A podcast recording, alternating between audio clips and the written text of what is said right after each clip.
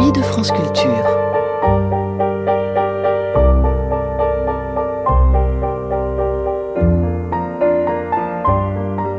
Les nuits de France Culture, une mémoire radiophonique. Un poète belge, pour qui Noël évoquait l'enfance, un Père Noël qui s'appelait Saint Nicolas et passait le 6 décembre pour les cadeaux, mais accompagné du Père Fouettard. Une Suédoise qui se souvenait des Noëls de sa jeunesse, des musiques et des danses, de la Sainte Lucie dans le nord d'un pays où le soleil se couche en début d'après-midi en décembre un romancier anglais devenu Aveyronais, dont une rue, ou plus précisément une impasse de Millau, porte aujourd'hui le nom, et qui, devenu grand, passait Noël au lit devant la télé. Un écrivain grec, pour qui Noël était moins important que Pâques dans son pays orthodoxe, mais se souvenait des messes catholiques et du dindon sur la table. Une traductrice moscovite qui, depuis Paris, se désespérait en comparant ces riches vitrines de Noël à ce qu'était la misère de l'URSS de Gorbatchev un écrivain algérien qui se souvenait de ce que représentait Noël pour l'enfant musulman qu'il était au temps de l'Algérie française. Un journaliste vénézuélien qui se remémorait les Noëls à Caracas et les plats qui les accompagnaient, et un poète haïtien qui décrivait un Noël où se croisaient le rite chrétien et le vaudou. Le tout agrémenté de friandises, de cadeaux, de souvenirs heureux et d'autres plus amers. C'était en 1990, dans La radio dans les yeux, où Alain Weinstein proposait aux auditeurs de France Culture une veillée de Noël aux couleurs, aux lumières, aux parfums et aux menus les plus divers. La radio dans les yeux et Noël dans la voix, une émission diffusée la première fois le 24 décembre 1990 sur France Culture.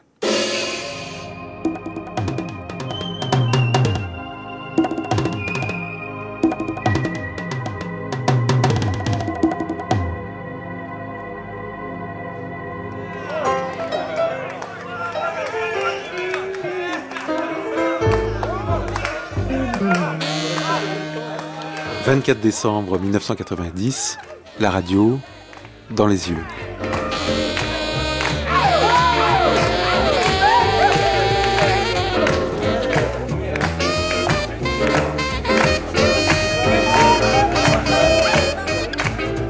24 décembre. Quand une date parle d'elle-même, le présentateur n'a plus qu'à se taire, laisser Noël irriguer les paroles. Jusqu'à minuit, ce sont huit paroles huit paroles étrangères qui dans cette émission se donneront libre cours. Tel a été notre choix, recueillir, accueillir dans notre langue ces émotions fortes et minuscules provoquées par un unique événement qui a le pouvoir de nous réunir et de faire surgir nos différences. Ils viennent de Caracas, de Moscou, de Port-au-Prince, de Londres, de Stockholm, d'Alger, d'Athènes, de Bruxelles. Et c'est une fête aussi, vous verrez, les accents qui font chanter les récits des hommes. Alors retenons surtout l'idée d'une fête trouvant son harmonie dans des maladresses d'expression et ce désir de s'adresser un tant soit peu la parole, aurait-on les plus grandes difficultés à se faire entendre. C'était comme ça, paraît-il, cette nuit-là, il y a si longtemps. Ils sont venus de partout, sûrs de se rencontrer, parce qu'ils se laissaient guider par l'étoile. Et si plus rien ne brillait, aujourd'hui, que ce désir de parole.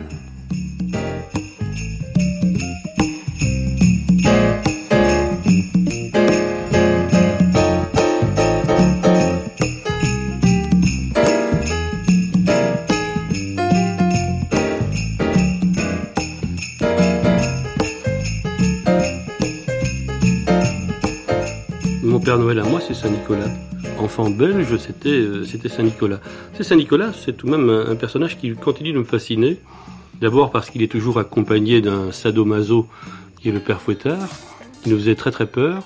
Et puis parce que ses représentations me fascinent aussi dans la mesure où il a il y a cette fameuse résurrection des, des enfants qui étaient jetés dans un saloir un peu comme des pourceaux et qui donnait lieu à des comptines que l'on se récitait et que euh, j'ai vérifié un peu dans ce, petit livre qui est paru en son temps chez, chez Segers. Et on retrouve cela en, Alsace aussi, en Artois, en Île-de-France, où il y a un petit cochon, et on dit Où vas-tu? À l'abattoir, pourquoi faire? Couler mon sang Reviendras-tu Oh non, jamais. Si je reviens, je reviendrai la tête coupée, la queue hachée dans la voiture du charcutier. Jean-Pierre, Verregen. Et on voyait un peu ces pauvres petits-enfants ressuscités par Saint-Nicolas, un peu à l'image de ce cochon, euh, un peu découpé comme un pourceau. Saint-Nicolas, donc, euh, c'est le Nord, en fait. Et donc, les enfants belges reçoivent leurs euh, leur friandises et leurs cadeaux le jour de la Saint-Nicolas, le 6 décembre, cette nuit. Ils reçoivent une assiette énorme avec des knick-knacks, ce qui est déjà un terme tout à fait particulier, des spéculoos, qui sont des biscuits à base d'amandes, je pense, et de sucre candi, peu écœurant comme cela. Puis la première orange, qu'on appelle l'orange de Saint-Nicolas, qui était une orange euh, emballée dans un papier, euh, à l'image d'un papier Reynolds, euh, coloré, soit bleu, soit rouge. On appelait ça des oranges de Saint-Nicolas. Et puis l'assiette dans laquelle on mettait la carotte pour l'âne, de façon à récompenser Saint-Nicolas. Alors je ne sais pas si Saint-Nicolas, on a pu le, le tirer en bouteille, mais je sais que Père Noël, j'ai retrouvé un livre fabuleux qui est dû à un Anglais qui est paru en son temps chez Grasset en 74 et qui est de Raymond Brix, Sacré Père Noël. Alors, l'histoire commence par euh, un Père Noël qui euh, est réveillé le 24 décembre et qui dit déjà ce sacré Noël. Et tout le long de ce bouquin, il va dire sacré neige, sacré foutu cheminée, sacré, sacré foutu cerf, sacré maudite neige. Il fera très froid dans le Grand Nord, neige, glace, gel, dit la radio. il est complètement, il n'aime pas du tout ce métier de Père Noël.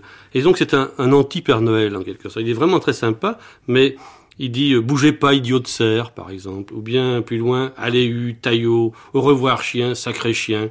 Oh, sacré temps, sacré brouillard il blasphème un petit peu euh, toute cette nuit de Noël qui est toujours entourée d'un aura un peu sacré, et lui devient un peu sacrilège. Et je recommande beaucoup, dans une bibliothèque qu'on pourrait appeler la bibliothèque Ross, ce livre pour les enfants.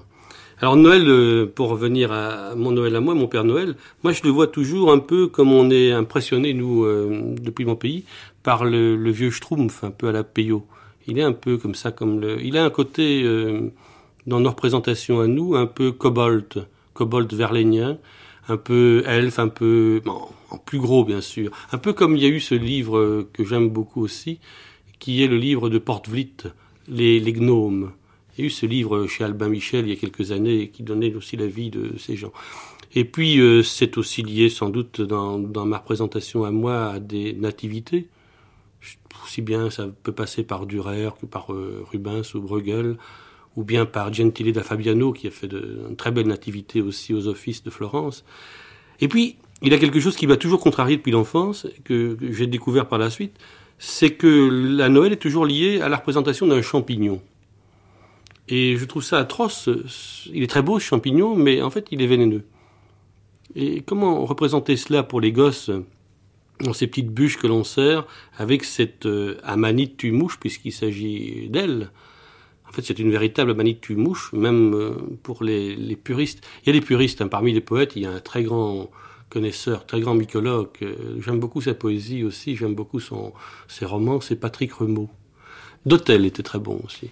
D'Hôtel était bon. Et ils savent que la manie de mouche, avec ses, ses verrues floconneuses blanches comme ça, et qui fascine un peu les enfants, bah, si on l'ingère, on sait que 4 à 5 heures après, après cette euh, digestion difficile, on commence à avoir des douleurs stomacales, à avoir des vomissements, des diarrhées peut-être. Donc on est loin de l'image aussi un peu flatteuse de Noël. Ça, c'est les, premières choses. Et euh, la deuxième, c'est que, pour être anecdotique, euh, il y a deux choses qui me lient à, Noël. C'est le fait que je venais tout de même passer Noël en France chez ma grand-mère. Ma grand-mère était bouchère.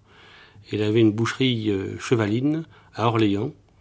Et euh, là, à deux pas du cloître Saint-Aignan, qui était le cloître de, de Peggy, en fait le, lieu natal de Peggy, et je passais donc, je, dévorais des, choses un petit peu à la française.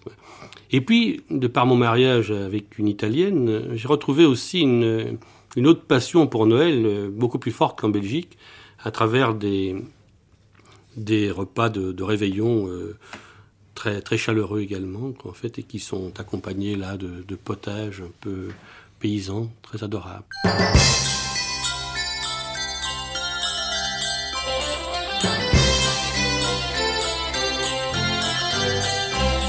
Je prends des haricots type un peu coco, mais des haricots blancs de préférence, et puis je les mets à cuire dans l'abondante marmite d'eau salée.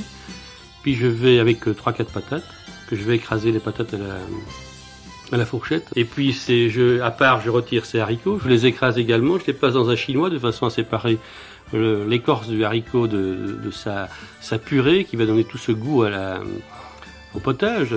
Et puis je vais introduire dans le potage, par la suite je vais remettre à bouillir, et je vais introduire dans le potage euh, bah, divers ingrédients, un peu de bête que je vais filocher, un peu de... Qu'est-ce que je pourrais trouver? Une courge si j'ai toujours une courge à Noël, une carotte sans doute, un poireau, et tout ça détaillé en petits dés. Et puis euh, une abondante cuillère d'huile d'olive de première pression. Je remets à, bouillir pour une heure et puis je peux y cuire des pâtes. Euh, bon, très bien. Voilà la soupe paysanne qu'on on appelle en Italie la pasta fagioli. Vous la, la soupe aux haricots. Typiquement de Noël italien. La Belgique, par contre, elle a des, boudins, des variétés incroyables de boudins. Et les Belges sont des boudineurs et ils mangent des boudins aux, poireaux, des boudins aux choux, bien sûr, des boudins blancs à la crème fraîche. Ils vont même manger du boudin sucré avec des raisins de Corinthe. Ils mangeront aussi des cougnous, qui est un terme très, très particulier, qui ressemble un petit peu à ce titre de Marcel Moreau, le grouillou-couillou. Et les cougnous, qu'on appelle aussi des cougnols, sont des, gros cramiques. Cramique, ça veut dire craquelin. Craquelin, mais bourré de raisins de Corinthe. Il y a d'ailleurs une anecdote qui est assez amusante. Lorsque les gens en Belgique euh, dévorent ces cougnous ou bien ces cramiques bourrées de Corinthe et qu'ils n'en trouvent pas assez, ils ont une expression euh, populaire qui est, que je trouve pas mal. Ils disent pour aller d'un raisin à l'autre, il faut un vélo.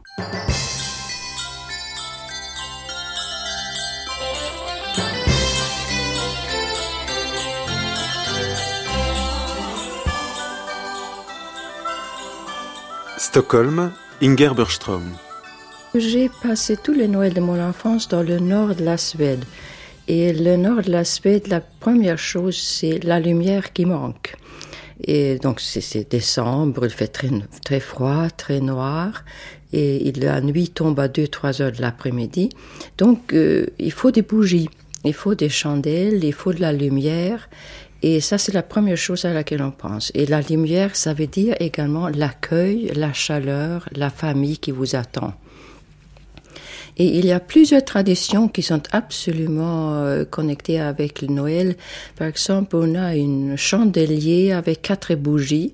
On allume la première bougie ou la première chandelle dès le premier dimanche d'avant, le deuxième donc le second dimanche, troisième et puis le quatrième. À ce moment-là, on sait que Noël est là.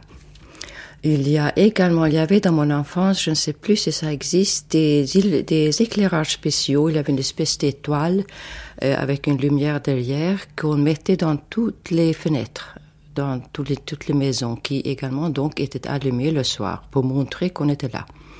Et le matin du 25 décembre, donc le matin de Noël, quand on va à l'église, parce qu'il n'y a pas de messe de minuit dans les églises luthériennes, il y a la messe du matin à 7 heures. Et à ce moment-là, il fallait que chaque maison a sa petite bougie ou sa lumière allumée. Donc, euh, vous habitez la campagne, vous partez à l'église, et vous avez donc toutes les maisons qui sont illuminées, qui vous disent que voilà, euh, on est là. Et en France, on a plus euh, la tendance à s'enfermer derrière les volets clos. Chez nous, plutôt, on ouvre. On, euh, on montre qu'on est là.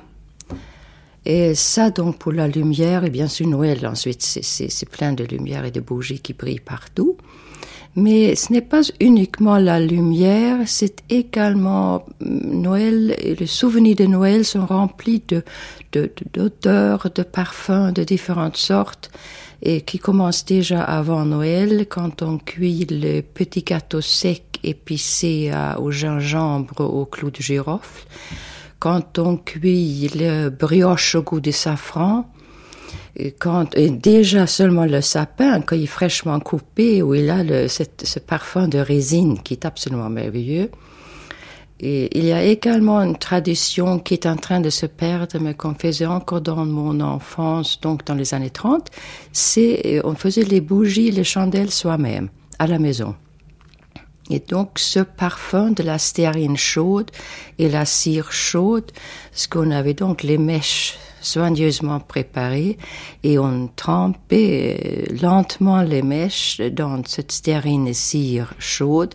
Il fallait pas les tremper trop vite, il fallait pas les tremper trop lentement, il fallait pas que ce soit trop chaud ni trop froid. C'est toute une science et on avait donc des chandelles faites maison, soit à chandelle une branche, soit à trois branches, soit à cinq branches. On faisait donc tout ça soi-même. Et ça, c'est un parfum que je peux évoquer. Et un autre parfum, c'est peut-être ah, le goût de la cannelle sur les riz au lait chaud euh, qu'on mange, mangeait toujours donc la veille de Noël, donc le 24 au soir, et c'était, on mettait donc chez, en France c'est l'épiphanie, mais en Suède c'est dans le riolet chaud qu'on met les petites amandes qui montrent que si vous avez l'amande, vous allez vous marier durant l'année prochaine. Et ça, cette, cette, ce goût de cannelle, c'est également quelque chose qui est tout à fait Noël pour moi. Le grand repas de Noël se fait euh, la veille de Noël, le 24, mais à midi, ou plutôt à 2-3 heures quand la nuit est tombée. Et là, euh, enfin, c'est tout à fait traditionnellement suédois, euh, avec le jambon, les harengs marinés. Mais après, donc, le cannelle et, le safran, le gingembre, tout ça, c'est mêlé avec Noël.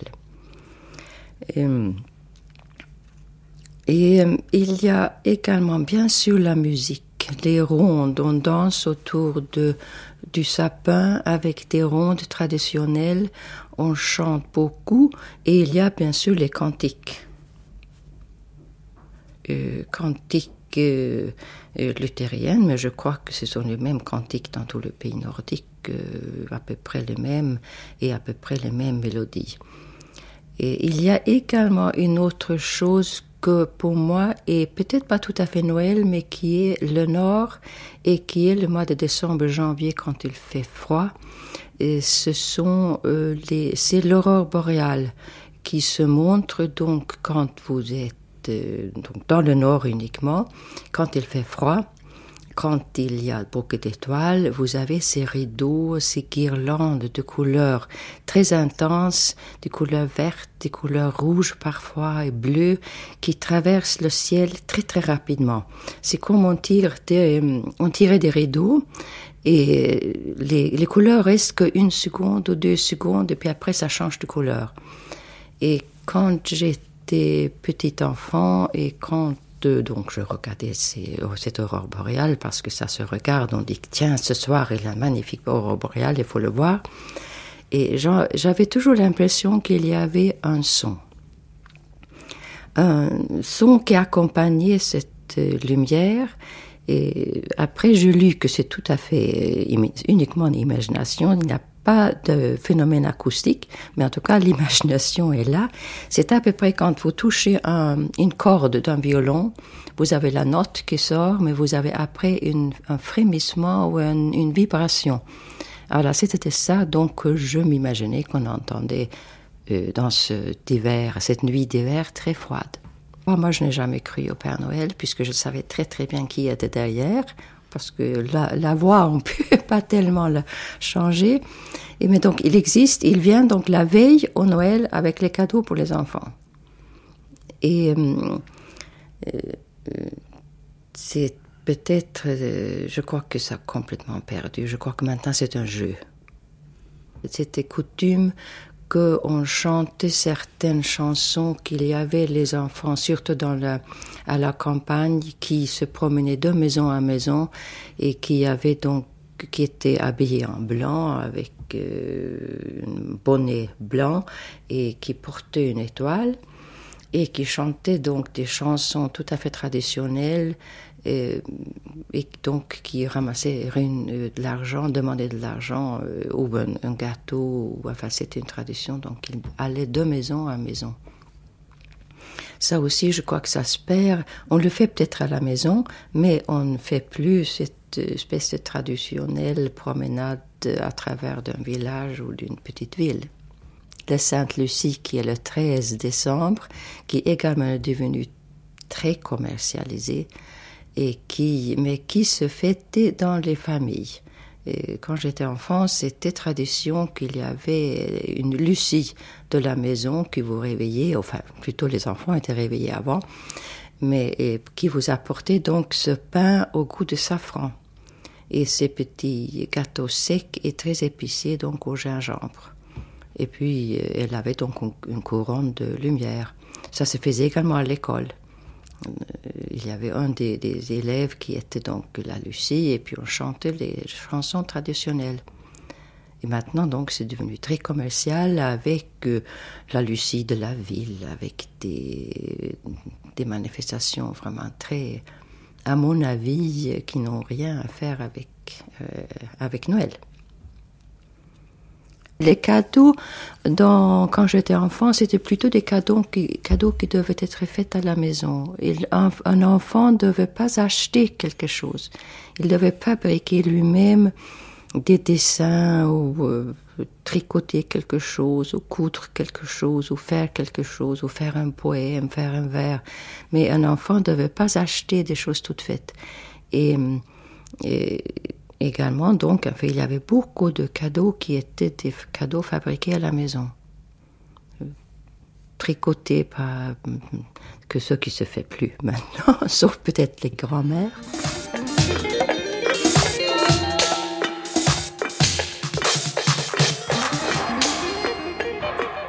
Quand on parle de, ce que vous mangez à Noël, ensuite, donc on mange la veille de Noël, le 24, donc tout ce qui est charcuterie, jambon, saucisses, et les harengs marinés, salade de betterave.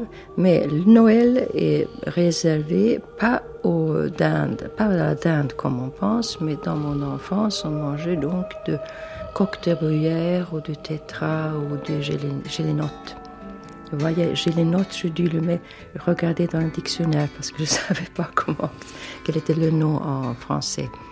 Donc c'est toujours à fin de la coupure euh, entre les années 30 et les années après-guerre où tout est devenu, euh, disons que la, campagne est devenue plus ou, moins urbanisée. Vous, achetez maintenant pratiquement tout, vous ne faites plus vous-même, vous ne faites plus le saucisson vous-même. Vous faites peut-être le jambon vous-même, mais c'est très rare. Bien sûr, on boit de l'aquavite parce qu'avec les harengs, euh, c'est préférable de prendre un peu d'aquavite. Et on boit de la bière, mais pas de la bière blonde. Généralement, il mélange de bière brune et euh, autre, euh, autre boisson. Ce n'est pas tout à fait la, la bière blonde, ça se boit aussi, mais jamais du vin pour le 24, c'est-à-dire qu'avec la charcuterie, avec le jambon, je pense que ce n'est pas très bon.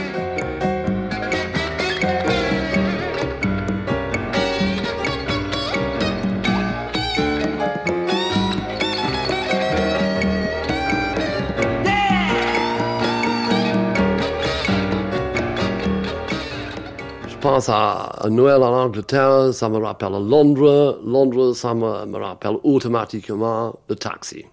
Là je faisais deux ans de, taxi, comme vous le savez bien. Il était une fois Robin Cook.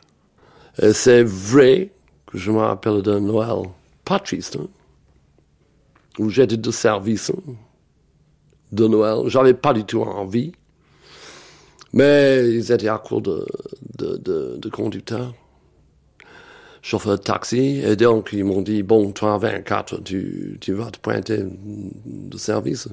Je dis, j'ai pas vraiment envie, donc, parce que je, je, connais Londres là, à cette époque-là, à ce moment-là. Et tout le monde de noir, comme des téléphones, bourrés comme des ânes. Je me suis dit, non, non, je me passe de ça. Non, mais il y a une prime. Je dis, ah, une prime.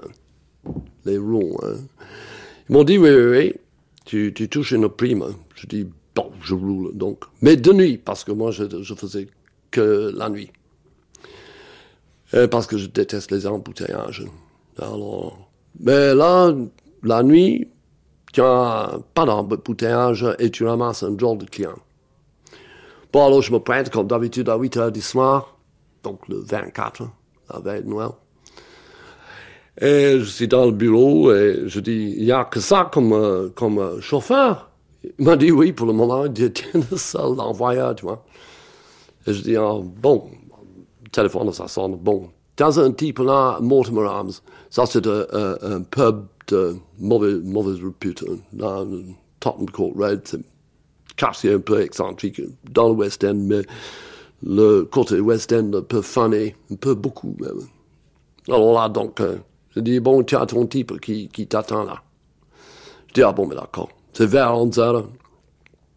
Alors j'arrive, euh, juste le type, cinq, cinq minutes avant la fermeture, je pénètre, je dis, taxi, quelqu'un, il y a un type costaud comme ça. Hein. Alors je dis, ah ça, ça sent la pègre, ça. Je dis, oui, oui, oui, c'est moi le taxi. Bon, il m'a dit, bon, voilà. Qu'est-ce que tu bois, toi? Je dis, jus d'orange. Il m'a dit, quoi? Jus d'orange Je dis, oui, parce que j'ai mon permis de conduire considéré. Hein. Il a dit, ah, bon. la gestion de ce pub, c'était gestion grecque. Patron grec. Tous les barman des grecs. Alors, Noël, eux, c'est orthodoxe, pas comme chez nous. Alors, il dit, bon, remets la, toute la tournée. Moi, la bouteille de, cognac, comme d'habitude, de tout le monde. Le patron, il dit, mais on ferme. Le type, il dit, mon type, il dit, vous faites quoi? On ferme, on est 11 heures. Il dit, oui, fermez, mais avec nous dedans. Alors, je dis, ah, ça c'est prometteur. Hein. Je vois la scène sobre comme un juge, moi, tu vois, tout prêt à rouler toute la nuit. Mais j'étais le seul à être comme ça, hein, dans cet état. d'ange. Et alors, euh, le type, hein, il regarde et il fait comme le client le veut. Il bon tirer les, les fers et les volets et tout. Alors ça continue jusqu'à 2 heures du matin.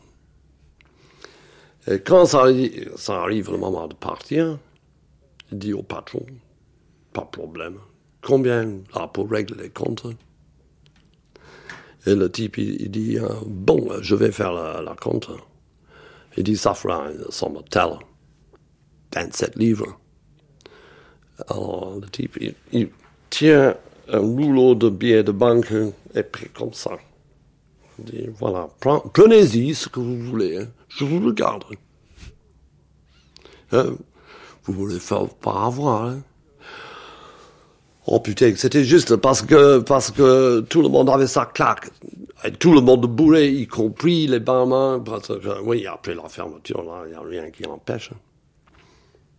Bon, de justesse, c'est bien. Tout le monde, gentil comme tout. Sur le trottoir, j'ouvre la bagnole, et le type, il dit, il n'y a pas eu d'histoire. Hein. Je dis, ah non, à un moment. Non. Je dis, on va où? Il m'a dit, oh, dans le nord, Seven Sisters. Ça, c'est vraiment dans le nord, nord, nord Londres. Je dis, bon, ben d'accord. Il m'a dit, mais tu prends par Caledonian Road. Ça, c'est le plus vite. Je dis, non, mais pour aller. Il m'a dit, fais comme je vous le dis. Je dis, oui, c'est vous qui commandez. Il m'a dit, tu aimes le curry, toi? Je dis, oui, oui, oui, je l'aime bien. Il m'a dit, heureusement, parce qu'on va s'arrêter à un curry. Je dis, le premier curry, tu vois, euh, tu t'arrêtes. Alors, Road est en pagaille. Pakistanais, bon, premier venu, on s'arrête. Je dis, ça a l'air d'être fermé. Il m'a dit, non, il y a une lumière là. Le type, il mince. il faisait la, la pétoche. Et, euh, il m'a dit, bon, toi tu restes là, et quand je te fais signe, tu arrives. Et euh, alors, il, il essaie à la porte, je le vois là, je suis toujours dans la, la bagnole. Et il m'a dit, bon, il m'a fait signe, j'arrive. J'ai dit, mais c'est bien fermé. Il a dit, non, non, il y a du monde là-dedans. Il m'a dit, après tout, si c'est vraiment fermé, moi je vais l'ouvrir. Euh, vous allez voir, hein. La pauvre porte, c'était tout en vitre. Vous voyez, comme ça. Et bien, alors, le patron, il arrive, il ouvre. Il dit, non, on est fermé. Il a dit, non, vous n'êtes pas fermé du tout. C'était bourré de Pakistanais, là, en train de bouffer. Il dit, non, si c'est ouvert pour eux, c'est ouvert pour nous. Mhm. Pas d'histoire, fiston, hein. Alors le type, il dit, non, pas d'histoire. Il a dit, bon, ça sera pour on the takeaway. à emporter. Et il dit, euh, bon. Alors, bref, ça commence à arriver des sacs et des sacs et des sacs de curry. Je dis, bon, il m'a dit, bon, tu n'as qu'à commencer à impacter, à emmagasiner tout cela dans la, dans la bagnole, ce qui était un break, la bagnole. Euh, je ne sais pas si vous savez à quel point ça, ça, pue le curry, ça, rentre dans la carrosserie, ça, dans la tapisserie, la voiture, tout, tout, tout ce que vous voulez. Là, je me suis dit, j'aurais pour des semaines, ça va sentir le curry, mais ça, tout petit et maigre comme je suis, je ne sais pas en mesure de, de, dire bien au contraire.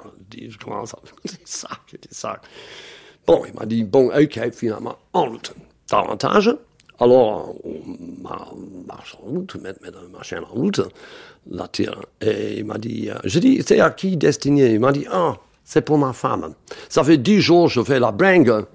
Et puis, elle n'aime pas le curry. Et soudain, j'ai cette envie de le faire un peu d'entraînement pour manger du curry. Elle va déguster, c'est on the takeaway. C'est pour elle toute seule. Et si, par hasard, elle dit le contraire et fait des sketchs, c'est toi qui vas me venir en aide parce qu'on va la gaver tous les deux. J'ai dit, mais on est Noël. Il m'a dit, exactement, c'est mon petit cadeau pour l'épouse de Noël. Tu vas voir. Il m'a dit, après tout, elle a un peu sa claque parce que je sors de tort il n'y a pas longtemps de ça, du Newfait. Et bon, alors, comme ça, petit, petite soirée de tonnerre, le type, il est noir déjà avec du cognac, le téléphone. Je dis, Bon, il m'a dit, bon, on arrive, c'est un HLM, et a comme un issue sans secours, sans issue, euh, dit ma chaîne, euh, juste comme une cour. Il m'a dit, bon, tu mets le calandre de la voiture contre le mur là, et coupe le moteur, et attends. Moi, je suis au cinquième. Quand j'ouvre la fenêtre et je t'appelle, toi, tu montes. Hein. Je laisse la, la, la, la, porte qui donne sur la, la rue ouverte et tu montes. Je dis, bon, mais d'accord. Il m'a dit, mais avant, combien je te dois? Il m'a dit, mais ne commence pas. Reproduit ce vaste rouleau de billets de banque. Je dis, oh, ce que vous voulez. C'est pas la peine que j'exagère là pour trois mois à hosto. Hein. Je dis, oh, il m'a dit, tiens. Et a dit, à tout à l'heure, il me passe un billet de deux euh, euh, dans l'obscurité et il disparaît. Je me suis dit, bon. Alors il monte, je vois toutes les lumières s'allumer, s'afficher. Et puis soudain, il y a quelqu'une, une voix féminine qui pousse un cri aigu dans la nuit. La fenêtre s'ouvre, le type il se penche, il a dit, chauffeur, tu es toujours là? Je dis, ah ben, bien sûr que oui. Il m'a dit, c'est bon pour le moment, mais, mais attends que je t'appelle. J'ai dit, elle mange du curry. Elle m'a dit, pardi Mais c'est à peine commencé, hein. tu n'as qu'à monter. Il y a même la bouteille et tout. Alors il m'a dit, tu attends deux minutes. Hein. Je dis, oui, oui, oui, ok. Alors encore des cris, des cris, hein, des, meubles qui, changent de place hein, dans la part, et des voisins qui commencent à s'inquiéter. Alors, bref, je, je m'éclipse, je mets la, marche arrière, je me dit, bon, et, et je fous le camp en vitesse. Euh, alors, j'arrive chez le bureau, et par la lumière, là, sur l'escalier qui mène au bureau, dégueulasse notre bureau. Bon, oui, oui. Mais sous, l'ampoule faible de l'escalier, je regarde, c'est un billet de 50 livres qui m'a filé là. Alors l'envoyeur, il m'envoie, il m'a dit, oh, c'est 3,24. Alors ça s'est bien passé. Je dis, oui, de justesse. avec ça, tu aimes le curry, toi? Parce qu'il y en a un pagaille toujours dans la vente bagnole. Et voilà, Noël un peu spécial.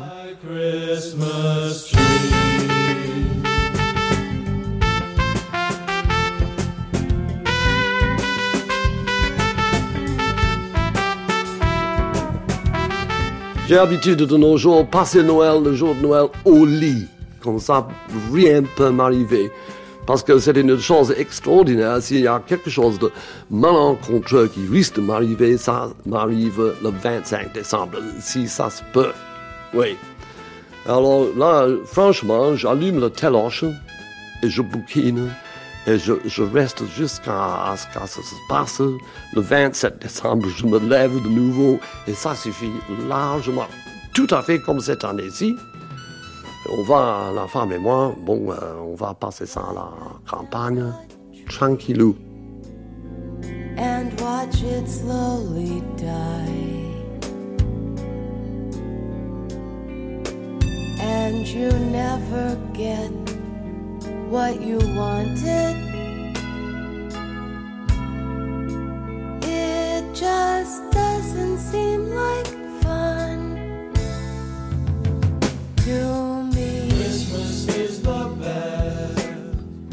à Athènes, Vassilis Vassilikos. Il y a une image qui me vient euh, très forte, c'est que pour moi c'était plus, euh, plus importante la messe catholique que la messe orthodoxe. C'est assez curieux pour que je le dise parce que ma mère qui a failli euh, sortir d'un couvent catholique à l'île de, à une île grecque, aimait beaucoup la messe catholique et il me prenait dès la plus tendre enfance, c'est-à-dire après la guerre, de toute façon, pour m'amener là. Et comme ça, je suis très lié avec cette messe euh, que je connais les chants, je connais les hymnes, tandis que euh, notre messe à nous, orthodoxes euh, chrétiens, je ne la connais pas très bien, la messe de Noël. Par contre, je connais très bien la messe de Pâques, la messe des autres fêtes. Mais Noël n'était pas, jusqu'au dernier temps, une fête. C'était une fête importante, mais pas autant célébrée que chez vous. Chez nous, c'est Pâques, c'est la résurrection, c'est le printemps. L'hiver était toujours un peu opprimant. Par, contre, il y a un écrivain qui m'a fait beaucoup aimer Noël, un écrivain grec que c'est l'équivalent de, Dickens un peu en Grèce, c'est Papadiamandis, que tous ses contes presque 80% de ces courts récits, ça se passe à la veille de Noël. Que ça veut dire qu'il y a une tradition, parce que lui, il était un profond chrétien, qu'il y a une tradition euh, qu'il y avait au moins dans son époque, c'est-à-dire la fin du siècle passé, dans les villages d'où il venait, lui, dans une île comme moi, d'ailleurs, lui, il venait de l'île d'Escardos, et que tout est lié autour de cette date où on attend de revenir le navigateur, euh, le voyageur, le, le, celui qui s'est qui est allé à un autre pays, les migrants, tout ça se compose autour de cette, euh, de cette, euh, de ce jour-là. Mais à ma génération et à moi, Noël était une, toujours une fête liée au chant de la messe catholique au début et ensuite avec l'américanisation et l'envahissement de notre pays avec euh, les hymnes américains. C'est dommage de dire ça parce qu'il y a de très belles hymnes euh, byzantins chez nous, mais que euh, je ne peux pas me maintenant que je me pose la question qu'est-ce que je me rappelle, je ne me rappelle pas de ça. Comme la Grèce est un pays basé, une société basée sur la famille et que les familles s'entretuent, quand on, on, se rassemble les familles pendant les fêtes, il y a, il y a tous les, euh, tous les épais qui sortent. Et comme ça, on déteste ça. Tandis que nous sommes pour, pour sortir de la maison. Et comme le climat, d'ailleurs, le favorise, comme ça, Noël, c'était toujours lié à l'indigestion et aux mini-crises cardiaques, c'est-à-dire après avoir euh, trop, trop bouffé.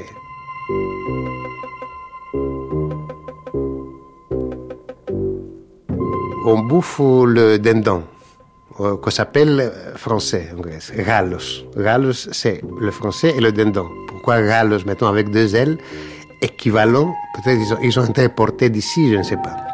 Alors on bouffe le rallos, la ralopula en diminutif, euh, le dindon comme vous dites. Et que moi j'avais écrit un poème quand j'étais à l'âge de quand j'étais un enfant miracle, c'est-à-dire comment on dit miracle, un enfant prodige à l'âge de 12 ans, 13 ans, que j'écrivais beaucoup de poésie sur le dindon qu'on va exécuter pour le manger. C'est-à-dire le, dindon qui est à notre cours, qu'on le nourrit bien pour qu'on puisse le, euh, le digérer mieux. Et je peux vous dire une quatre lignes en grec, euh, si vous voulez, que je me rappelle très bien parce que j'aime ce poème, j'aime tout ce que j'ai écrit à l'âge de 12 à 13 ans. Ένα κούρκο είχαμε, είχαμε έξω στην αυλή μας που γλούγλιζε ολιμεριά. Φαγή του δίναμε από το φαγί μας κρυστάλλινα να πιει νερά.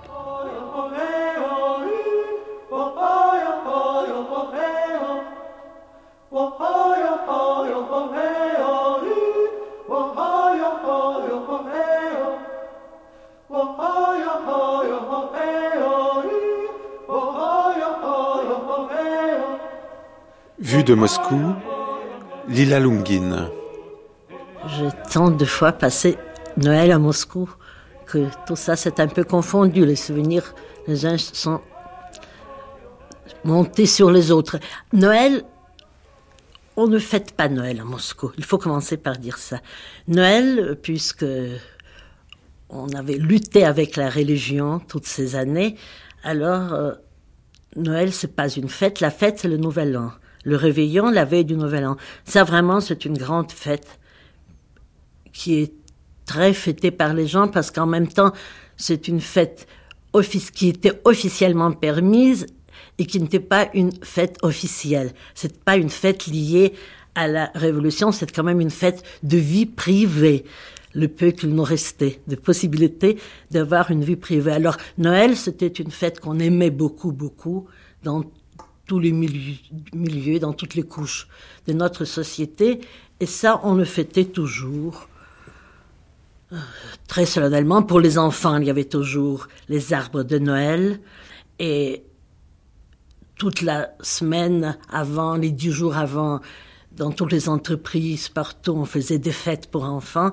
Ça, c'était une tradition. Les enfants recevaient des petits cadeaux, des bonbons. Il y avait un Père Noël déguisé. Et il y avait souvent des petits spectacles joués par des artistes. Pour les artistes, c'était aussi un temps très agréable parce que c'est là qu'ils gagnaient de l'argent. Chez nous, un artiste de théâtre est très mal payé et il ne peut pas vivre avec ce qu'il gagne comme acteur dans le théâtre. Alors, il doit en même temps travailler à la radio, si possible, s'il a la chance à la télévision, s'il a encore plus de chance au film, et tous les acteurs peuvent gagner pendant Noël, parce que là, la quantité de spectacles, dans les rues même, euh, quand il neige, on fait des tribunes comme ça, il y a des petits spectacles qui se jouent, les artistes sont déguisés en animaux, Père Noël et euh, la fille du Père Noël qui s'appelle Sniegovichka, la, euh, qui est une fille faite de neige, une poupée de neige. Et tout ça, c'est l'ambiance qui s'est créée autour. Et sinon, la, nuit du réveillon, euh, presque tout le monde fait des fêtes. maintenant, les dernières années, quand la vie a commencé à ressembler un peu, plutôt c'était un désir d'imiter la vie en Occident, alors, euh, et les gens de la nomenclature et l'intelligentsia plus ou moins officielle, tous voulaient aller pour le réveillon dans des restaurants. Il avait l'impression que c'est ça, le train de vie européen et surtout aller dans les restaurants des maisons d'artistes. Alors la maison de cinéma, la maison d'acteurs, euh, la maison des écrivains, la maison des architectes, euh, c'était comme un lieu d'élite et il fallait s'inscrire bien à l'avance pour avoir une table. Ça, c'était comme ça, le réveillon quand même plus ou moins officiel dans le cadre de notre vie euh, quand même encore géré par les coutumes extérieures. Mais la vraie intelligence, euh, celle qui était toujours un peu en opposition, en résistance, ces gens-là fêtaient toujours euh, Noël à la maison. Autrefois encore, on pouvait acheter beaucoup de choses, on préparait de bonnes choses. Cette année, je n'ai aucune idée comment on va fêter le réveillon parce que, d'après ce que j'ai entendu dire, en parlant au téléphone avec Moscou, vraiment, on ne trouve plus rien. Et la viande de 35 roubles le kilo, euh, ce qui est déjà énorme puisque les gains moyens c'est 150 roubles, a monté jusqu'à 40 et 45. Et une noix qui est un plat traditionnel pour le réveillon russe, pas une dinde, plutôt une noix. Alors elle coûte 100 roubles et 150 même, mais quand même les gens vont faire des efforts et la fête aura quand même lieu. Évidemment, il y a, une question plus sérieuse euh, mhm. qu'on a envie de vous poser. C'est euh, est-ce que Gorbatchev, euh, c'est le Père Noël? Vous savez, moi, j'ai un peu l'impression que Gorbatchev ne se rend pas tout à fait compte de l'état d'esprit des gens dans le pays. J'ai cette impression. Et c'est d'ailleurs facile à comprendre parce que il a fait une vraie révolution. Il ne faut pas sous-estimer son rôle. Il a fait des choses énormes. Quand même, ce, ce colosse, ce géant du communisme mal compris, il est écroulé et c'est grâce à lui, sans lui, et pas seulement dans notre pays, mais dans tous les pays de l'Est. Alors c'est colossal, mais en même temps, l'état de vie, le niveau de vie dans l'URSS a atteint déjà une, des formes vraiment presque invivables. Et ça, il ne doit pas s'en rendre compte, même maintenant quand on a crié à l'aide, quand on a demandé aux pays de l'Occident d'aider, d'envoyer des colis.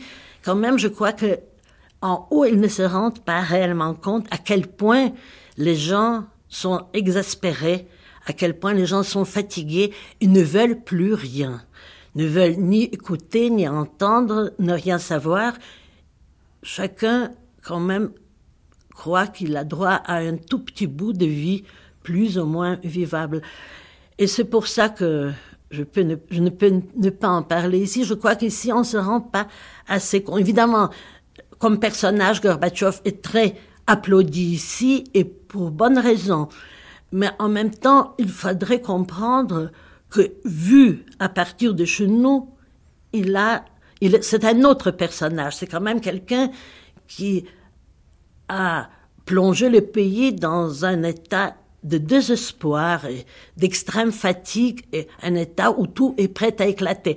Et euh, les efforts que font ici souvent les journalistes de faire mine de rien, de ne pas savoir, entre autres dans le dernier numéro euh, de l'événement de jeudi, il y a un grand reportage euh, sur un kolkhoz russe dans le nord du pays. Écoutez, je ne connais pas ce kolkhoz. Peut-être les détails en pris isolément sont justes, les propos recueillis sont justes, mais en tout, l'image qui est donnée n'a rien à voir avec notre réalité. Il suffit de lire les reportages qui sont publiés chez nous, même chez nous, dans des revues comme Aganyok, dans des journaux comme les Nouvelles de Moscou. Nous avons des très bons journalistes qui n'arrêtent pas de faire des reportages en allant dans les vraiment au fond de la Russie, disons comme Stevelny, qui travaille d'une façon extraordinaire.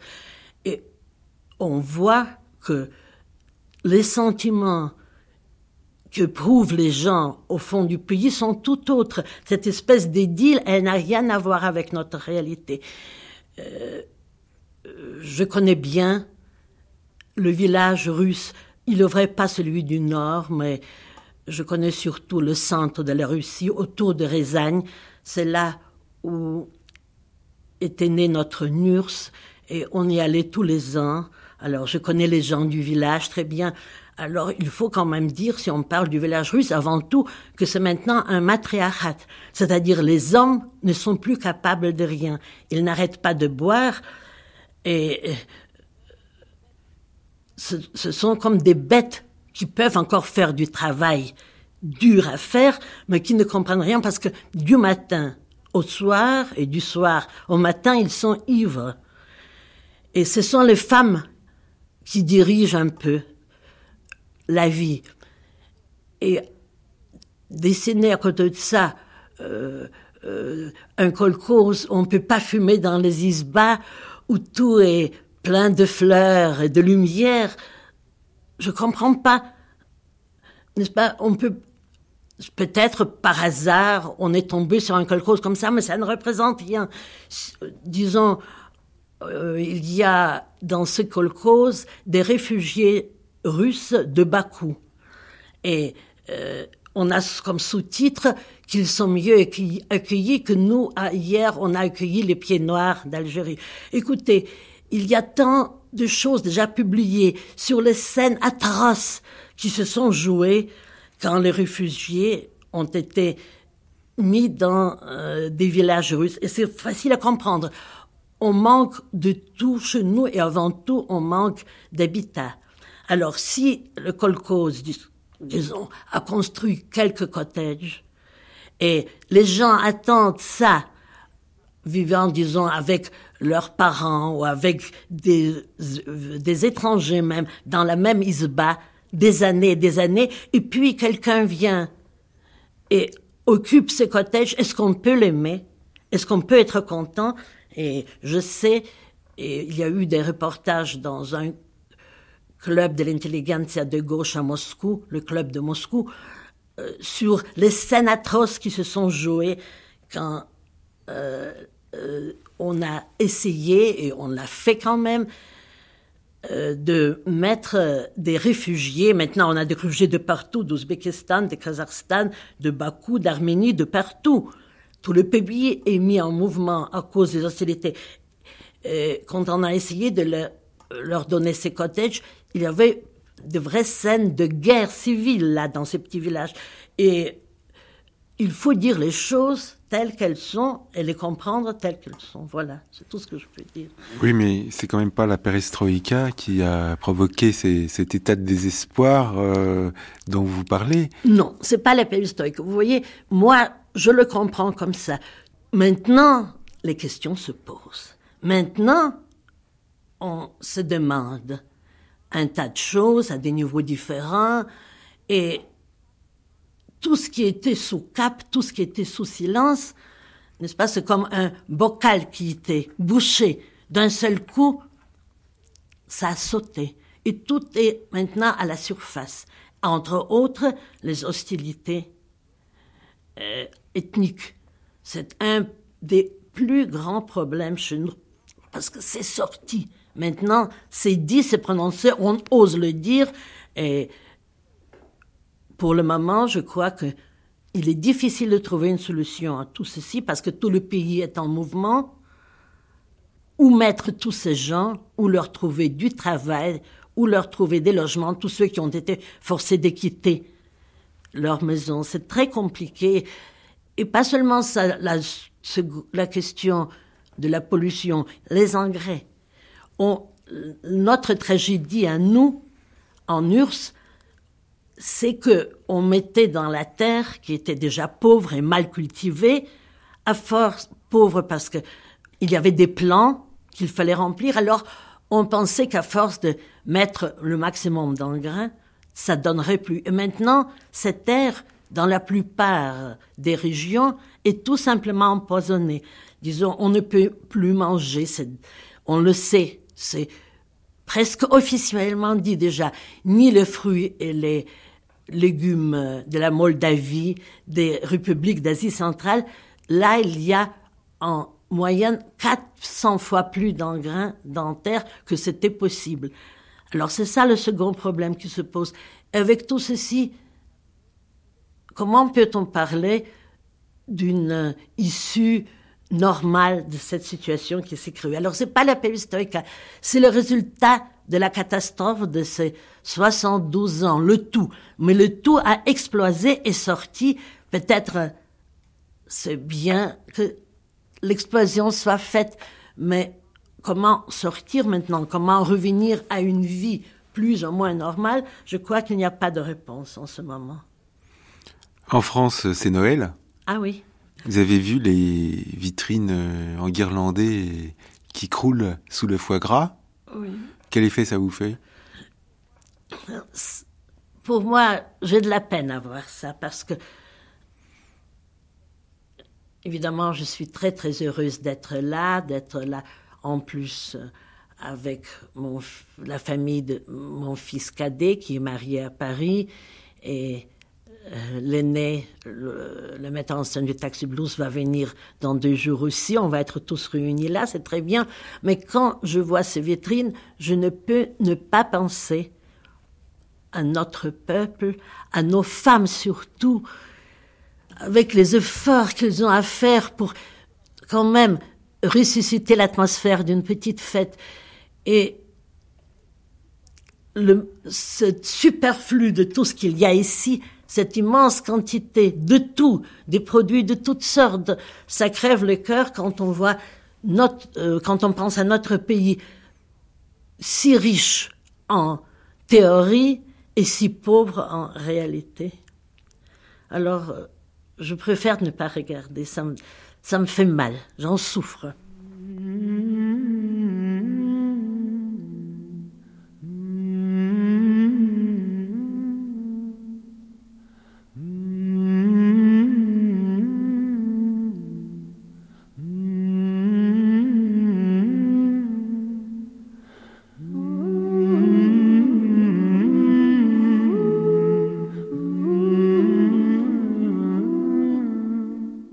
D'abord, Noël bon, ne faisait pas partie des préoccupations d'un enfant élevé dans la religion musulmane. C'était la fête des autres, des Européens du village, des quelques familles d'Européens. Et les musulmans avaient leur fête, mais quand même, euh, nous savions euh, que les Européens avaient une fête euh, en hiver et même deux fêtes.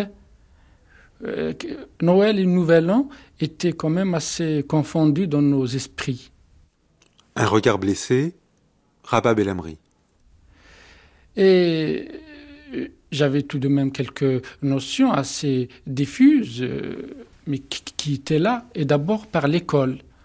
Euh, par, par l'école euh, où on avait dans nos livres de lecture quelques, quelques pages sur cette fête.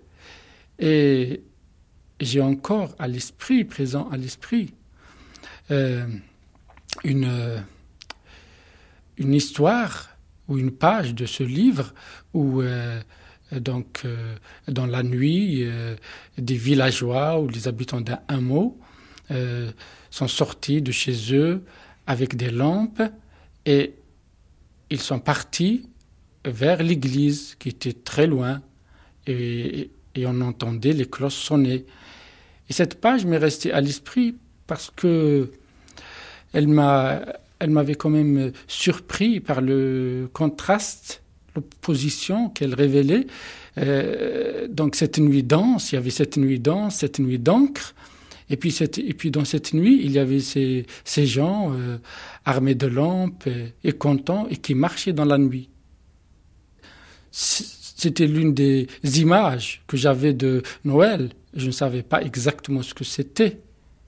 Mais il y avait donc, je savais que c'était euh, qu'on allait à l'église euh, et que quelque chose se passait dans l'église, mais je ne savais pas exactement ce que c'était. Et j'avais une tante qui avait tout le temps travaillé chez les, Français, dans des, familles françaises du village. Et par l'intermédiaire de cette tante, nous savions quand même, euh, euh, nous connaissions l'existence de Noël et on disait Baba Noël, donc Papa Noël. Et, cette tante euh, donc nous parlait un peu de ce que les Français achetaient pour cette fête. Et, et grâce à Noël, je, je, pouvais avoir quelques jouets, et non pas des jouets neufs, mais les vieux jouets, les jouets abîmés des, petits Français, ces jouets dont ils ne voulaient plus parce qu'ils étaient remplacés par des jouets neufs. Alors il les donnait, il les à ma tante et ma tante me les ramenait. Et il y avait ainsi des jouets. Donc indirectement, euh, ou plutôt, bon, c'est pas indirectement, c'est même directement grâce à Noël.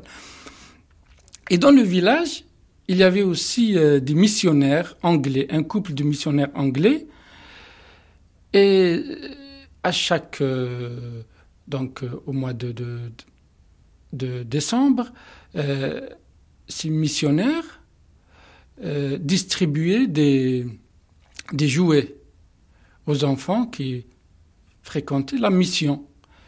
Et ils donnaient aux garçons, ils donnaient des, harmonicas, des pipeaux, des, des shorts, des ballons.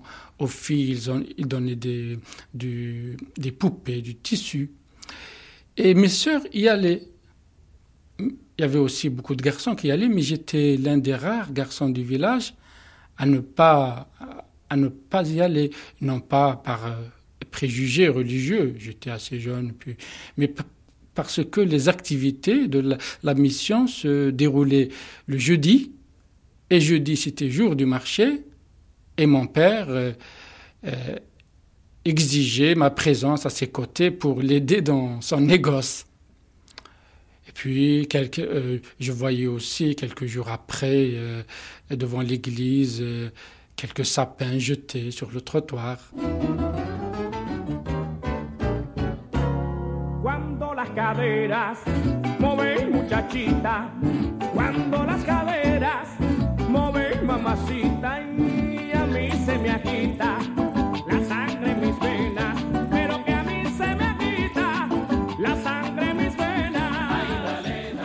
Caracas, Gustavo Morales. Ma grand-mère euh, avait beaucoup d'espace dans sa, dans sa maison, euh, dans son living, donc, euh, mais qu'elle touchait pas pendant l'année, disons. Elle, elle, avait besoin de ça pour mettre des meubles, des choses, mais elle les gardait vides. Et à la mi-novembre, cet endroit commençait à se remplir de boîtes de carton, de carton, de, de lait en poudre venu de, de, d'Hollande, c'était des produits euh, de nettoyage venus des États-Unis. Donc c'était une sorte de, base de euh, produits de toutes sortes. Et ensuite, tout ça avec une toile euh, peinte en vert qu'elle traitait longuement pendant le mois d'octobre. Valo, c'était des, des, choses vallonnées, etc. Bon, elle faisait ça, préparait sa crèche. Elle montait tous ces éléments. Et ensuite, elle me disait, Gustavo, vers, c'était vers la fin novembre, Gustavo, tu peux faire ton intervention. Mon intervention était euh, bâtir, installer un train électrique à l'intérieur de cette crèche. Bon, mais c'était pas que la crèche, il y avait tout. Il y avait tout Jérusalem comme elle se l'imaginait, bon, et tout la Terre Sainte. Donc, je prenais mes rails, un train, un train, je me rappelle, un vieux train allemand. Mes rails, bon, j'installais mes rails, mes, mes réseaux, etc., avec tous mes copains. On installait vraiment une gare routière. Et on commençait, notre tâche était de ramener les, euh, animaux et les pasteurs, bon, et tous les gens qui cherchaient l'étoile, en train, à toute vitesse, vers les lieux de naissance. Donc, les, les trains parcouraient partout, il y avait des accidents, des vaches, parce que toujours les vaches étaient beaucoup plus grandes que les maisons. Donc, euh, on renversait des vaches qui tombaient sur des maisons, bon. Et, Noël, c'était très lié à toute cette sorte de manipulation euh, des, objets qui, qui, qui, au fur et à mesure que les gens venaient, parce qu'on n'achetait pas tous les, tous les objets au même magasin, donc il n'y avait pas une euh, proportion, on gardait pas les proportions, mais on, a, on pouvait acheter un chien dans un endroit, euh, les, les, les San José tout petit, parce qu'on avait aimé, dans les San José était vraiment quelque chose de minuscule à côté d'un enfant Jésus gros et énorme qu'on nous avait offert. Et pour nous, tout ça a gardé, les, tout, tout ça avait un sens, une réalité et une logique. Pour ça que je dis que, d'une certaine façon, dans, les, dans nos, nos, pays, dans Venezuela, ou même dans toute l'Amérique latine, tout, ce, tout, tout, toute cette histoire qui a commencé, dont on parle du surréalisme, de, de, dans, dans, du baroque, d'une réalité exagérée qui ne surprend personne, vient de là, vient de ce, de ce Noël où les gens avaient les sentiments complètement à vif et que tout le monde exprimait des choses que autrement on n'avait pas le temps d'exprimer. Donc c'était comme une sorte de, champ magnétique, de, terrain vague, où tout le monde mettait ses sentiments. Par exemple, je me rappelle qu'il y avait une, dame qui était née en Union soviétique, à Kiev, que par hasard, elle s'est retrouvée après la Deuxième Guerre mondiale à Valencia, une ville très chaude de, Venezuela. Là, elle s'est mariée avec un monsieur, un médecin, qui était le frère euh, de, quelqu'un de la famille. Donc, elle faisait partie, elle faisait de grandes fêtes euh, à Noël. Et tout l'enfant, c'était justement ces fêtes de Noël. Préparer des repas, etc. À un moment donné, elle commençait à boire. Pas du vodka. Commençait à, boire des rhum vénézuélien, etc. Et elle devenait silencieuse, très mystique. Les, les, les, la, la, fête battait son plein tout le monde dansait la salsa ou, les aguinaldos ou n'importe quoi d'autre, des, des musiques euh, typiques de Noël vénézuélienne. Elle commençait avec son Ochi chornia, ochis guche, ochis krasne, krasne, que personne comprenait. Elle commençait à, à, se rappeler de cette terre russe et à pleurer. Et là, tout le monde commençait, on s'est, on s'est rassemblé autour d'elle pour, pas pour l'écouter, parce qu'il n'y avait pas de communication possible avec les enfants. Et là, elle se mettait à parler en russe et on sentait que, que quelque chose passait de très beau. Et c'était seulement à Noël, ces nuits à Noël, où elle se livrait à ce type d'exercice de nostalgie totale. Con mis hermanos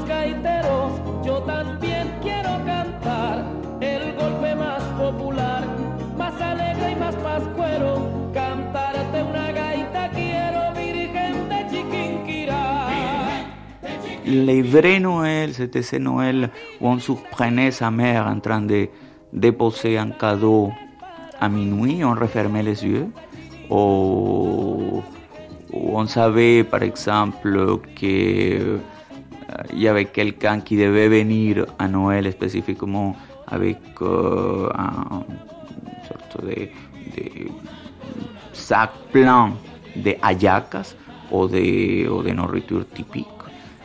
Et c'était lié beaucoup à une, à une, tradition américaine. Donc, c'est quand on regardait la télévision, par exemple, on voulait la neige, parce que nous, on n'a pas la neige. Donc la boulée, donc on mettait des de neige partout, euh, dans les arbres, sur nous. On jouait comme si, si, si, on, si, on allait, si on était sorti, on revenait, il y avait la neige dehors, donc on revenait tout blanc de neige, en plein tropique. Donc c'était une double nostalgie. C'est la nostalgie de, de, la fête elle-même, mais une nostalgie de la fête telle qu'elle elle nous avait été vendue par la télévision et par, par la tradition. On bouffe euh, essentiellement une chose très difficile à expliquer, que c'est la yaca justement, que c'est une sorte de, oui, de, de pastel. En fait, c'était les restes, ce qui restait des repas de grands propriétaires à l'époque euh, coloniale. Euh, et les Indiens, les esclaves, bon, tout ça, prenaient tout ce reste et faisaient une sorte de mélange total avec de la, de la pâte, de, etc. Et on mettait tout ça dedans, dans des feuilles de bananier, bien ficelées. Et on faisait une sorte de, pot pourri d'aliments qu'on appelle ayaka et que c'est très difficile et très compliqué à préparer, à préparer et que, que constitue vraiment le plat principal. Et disons, on disait un jour, euh, une Noël sans ayaka, c'est comme s'il n'y avait pas d'arbre de Noël. Bon, il faut avoir une ayaka. Il faut avoir un pain de jamon, c'est un pain euh, farci de jambon, mais très spécial aussi qu'il faut faire chez soi.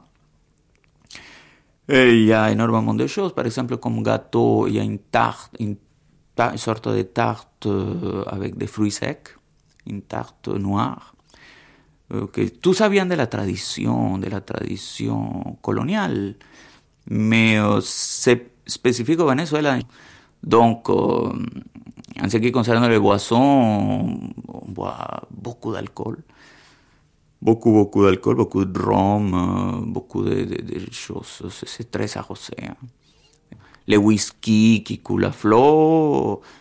Et c'est dangereux. C'est la, la période la plus dangereuse de, de l'année. Hein. Finalement, être, être à Caracas euh, ou n'importe où à Noël, c'est risquer sa peau. C'est c'est aller vraiment euh, à l'encontre d'une certaine folie, de cette folie où les gens étalent leur richesse devant les autres qui, euh, qui sont complètement agressés par toute l'offre. Et l'offre et la demande sont vraiment à leur comble. Et, je ne sais pas comment, comment, comment gérer ça, disons, comment les, gens gèrent ces fins, fin, fin d'année où, où, ils dépensent tout. Bon, au Venezuela, ils dépensent absolument tout jusqu'au dernier sou. Et euh, la violence, disons, je crois que les gens sont plus vrais, les gens sont plus vrais que dans le reste de l'année. Parce que la violence est plus, présente, les sentiments sont plus présents, les gens qui sont seuls sont encore plus seuls. Euh, et c'est une sorte de période bizarre parce que c'est une période de, de limites. C'est les limites dans tout.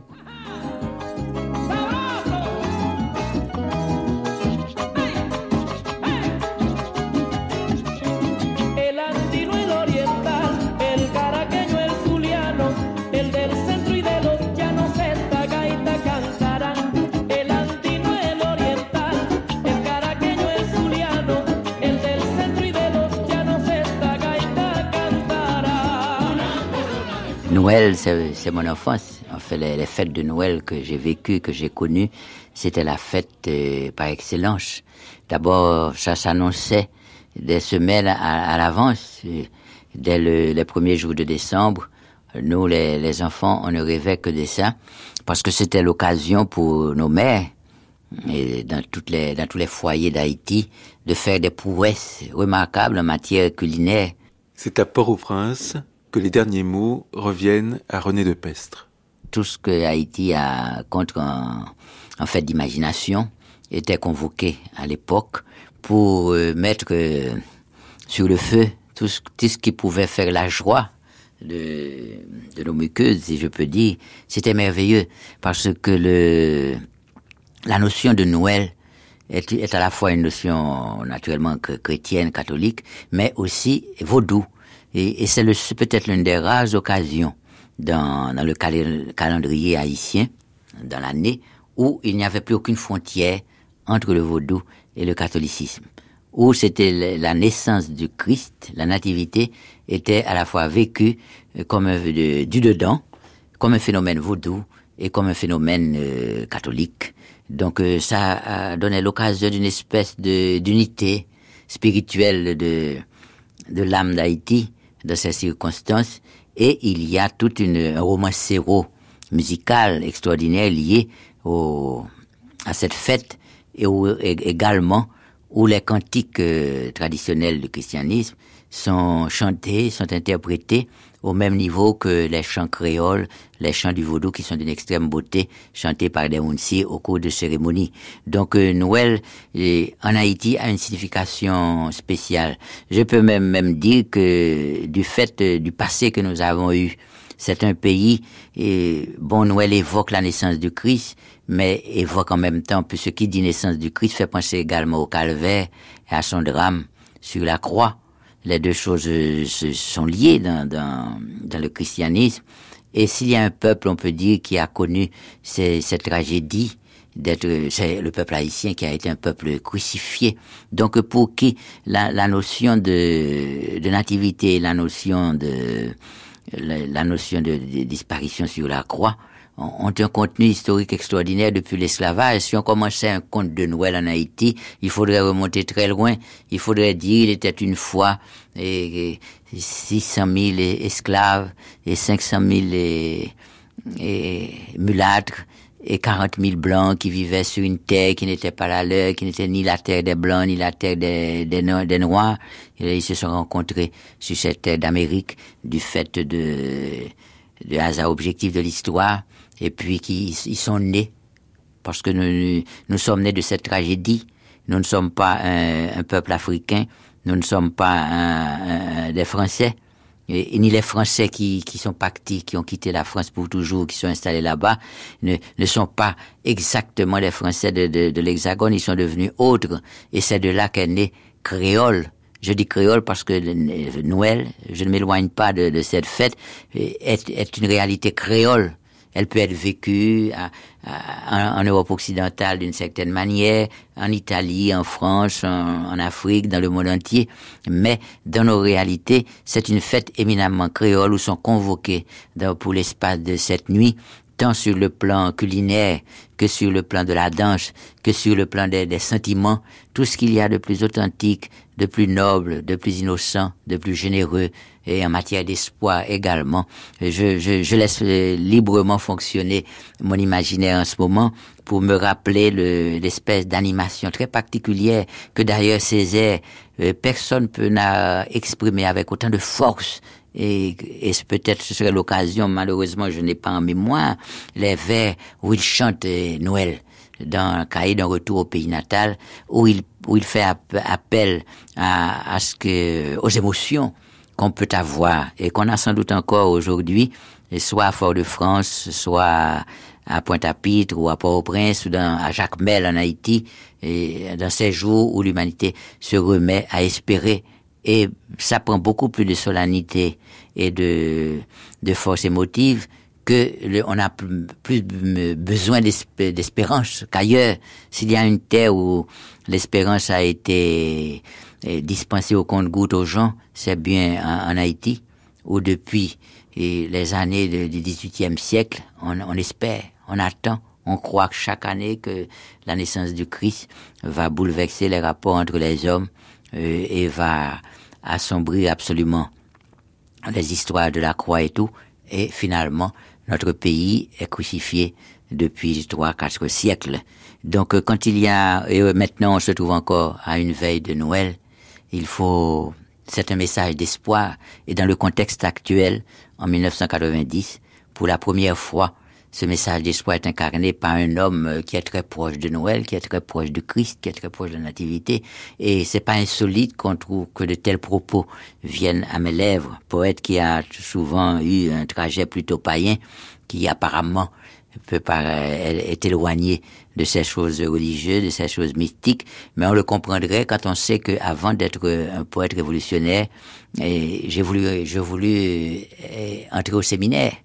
Dans mon autobiographie, donc c'est pas du tout insolite que j'ai vécu d'une façon très très pieuse, très mystique même, à genoux, les fêtes de Noël de, de mon enfant, de mon adolescence, qui a été une adolescence extrêmement pieuse et très catholique. Et, et ma mère nous disait, et je ne pense pas que c'est une profanation de le rappeler d'un soir pareil, qu'il fallait avoir deux fers au feu. Un fer dans le vaudou et un fer dans le catholicisme. Finalement, et ce dont nous rêvons, l'espérance n'en appartient à aucune religion particulière, elle est de tous les hommes, et cette naissance qui chaque, chaque année amène l'espoir dans tous les foyers du monde, c'est une naissance qui, peut-être ne mérite pas qu'on dise que qu'elle a un caractère religieux ou païen, c'est vraiment la foi de l'homme dans son avenir, dans la beauté de la condition humaine, dans la poésie, dans l'émerveillement qui doit nous tenir en vie et qui nous, doit nous permettre de renouveler cet espoir le 25 décembre, tant qu'il y aura des hommes.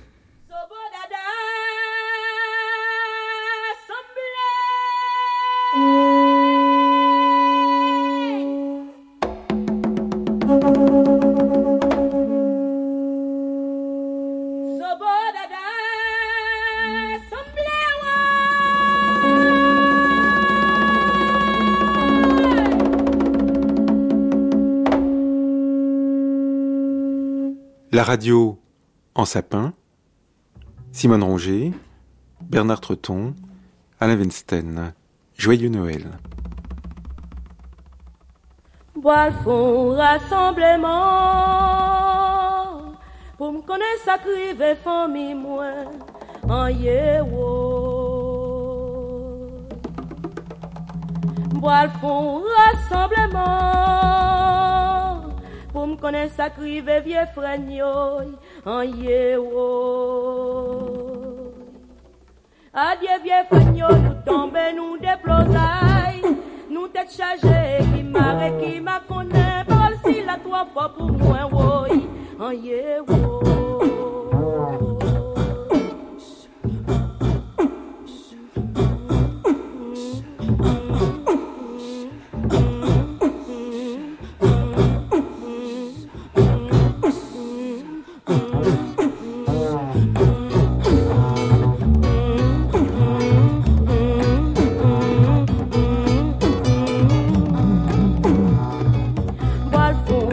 rassemblement. Pour nous connaître sa crive famille mouée En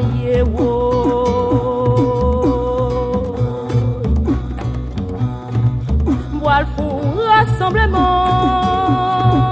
Pour nous connaître sa crive vieux frère En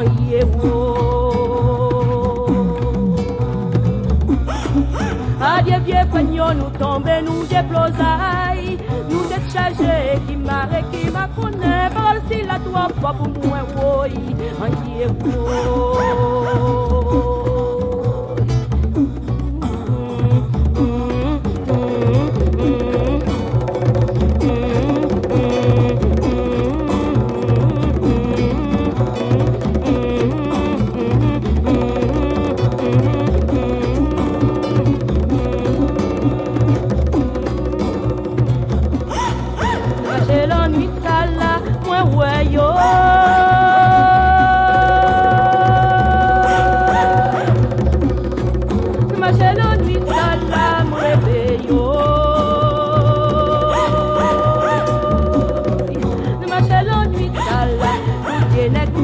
marron, relais mieux dis-moi